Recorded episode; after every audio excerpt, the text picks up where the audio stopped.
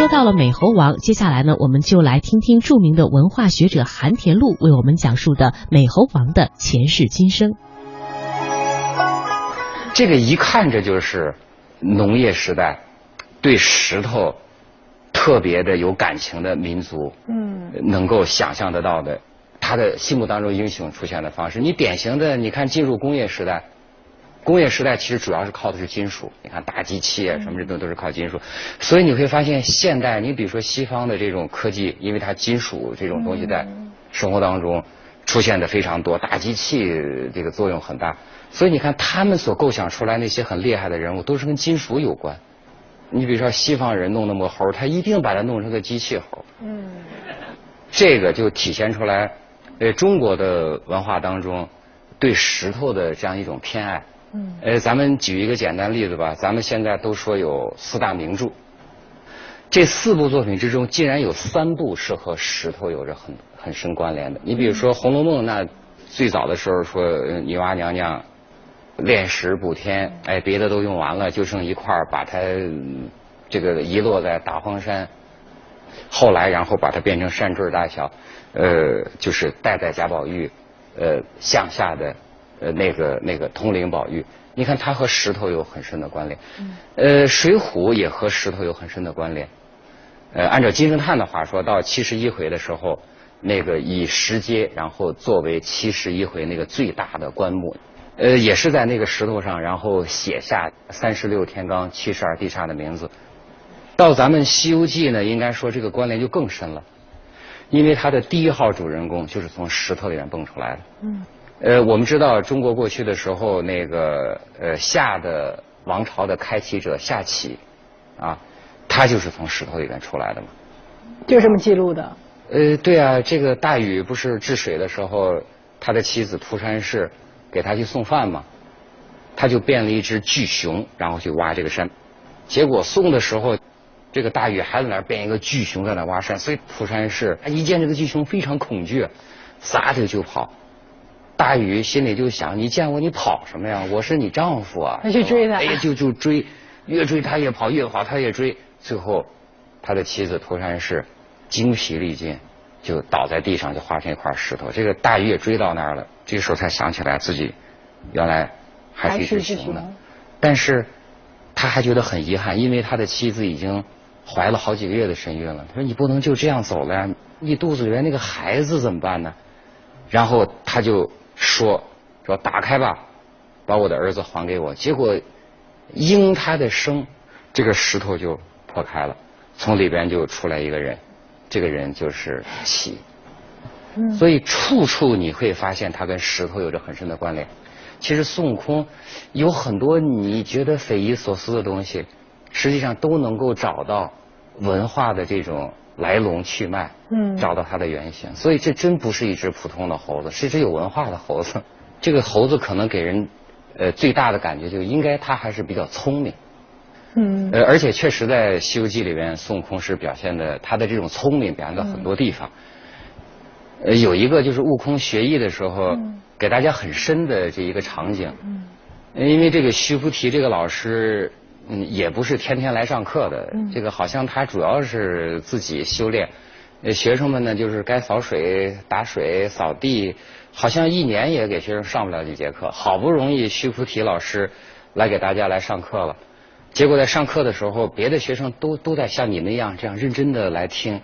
但是这个悟空听到妙处，他忽然之间就抓耳挠腮，就是表现的非常兴奋。于是这个须菩提祖师拿这个戒尺打了他脑袋几下，然后倒背着，然后这个出了中门。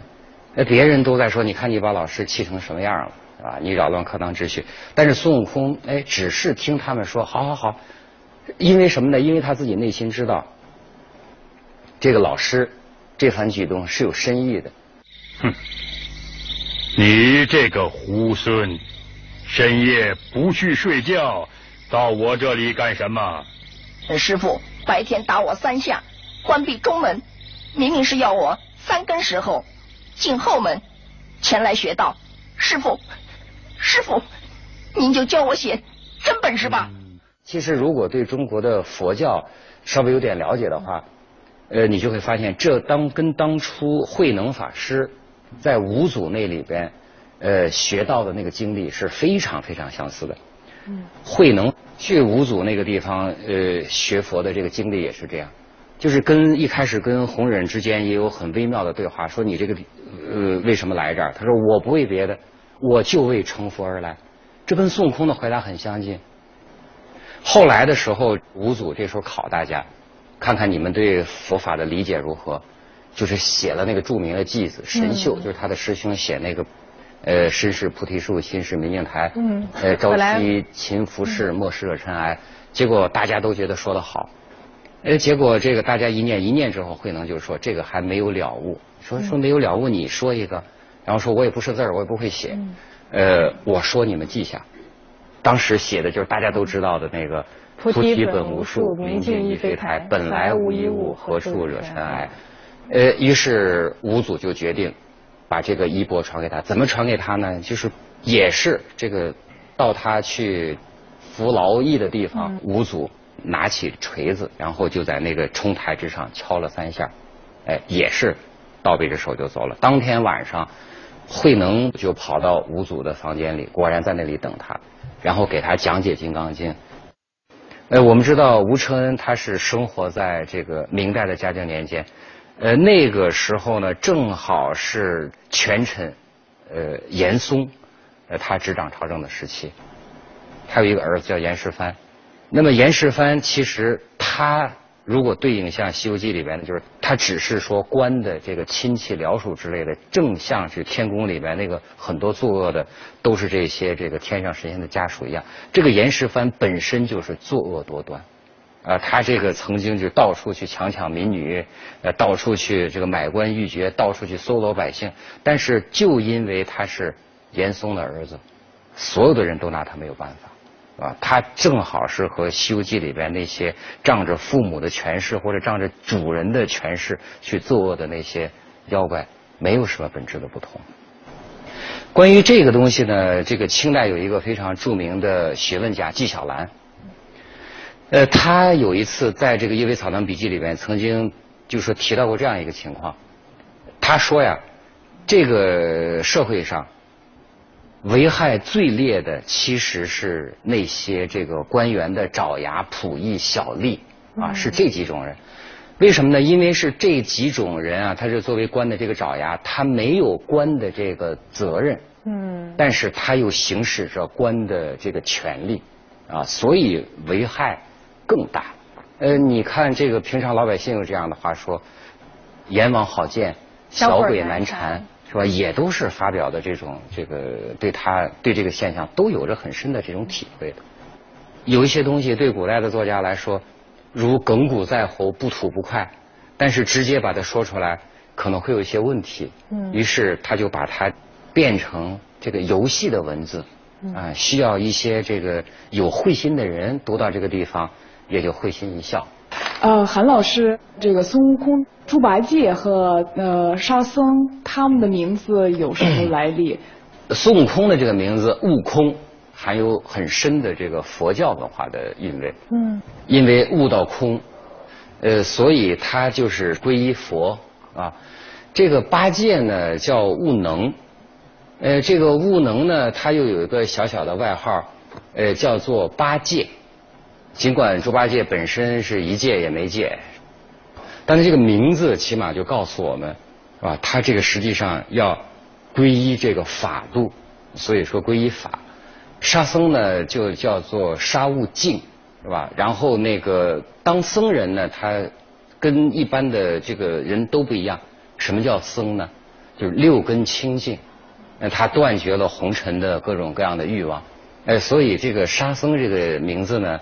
实际上是叫皈依僧，过去的时候叫佛法僧三宝。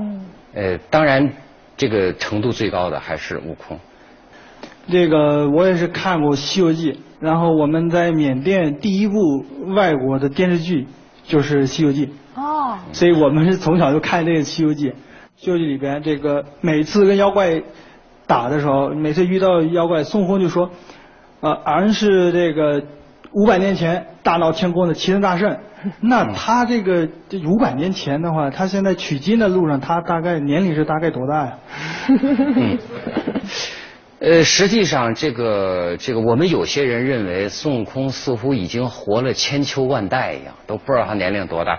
实际上，我们只要认真的推算一下，呃，孙悟空实际上他的年龄并不是像有些人想的那么大。对于《西游记》，比如说有一次特别明确的提到他到底是哪一年被如来镇压在这个五行山下，他们在那个两界山那个地方遇到一个猎户。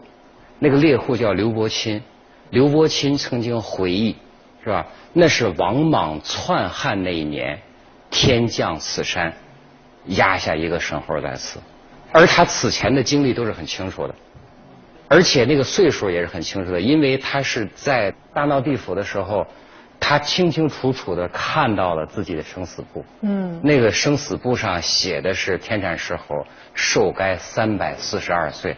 也就是说，他大闹地府的那年是三百四十二岁。我们这么一算，他大概是春秋战国时候的一个猴子。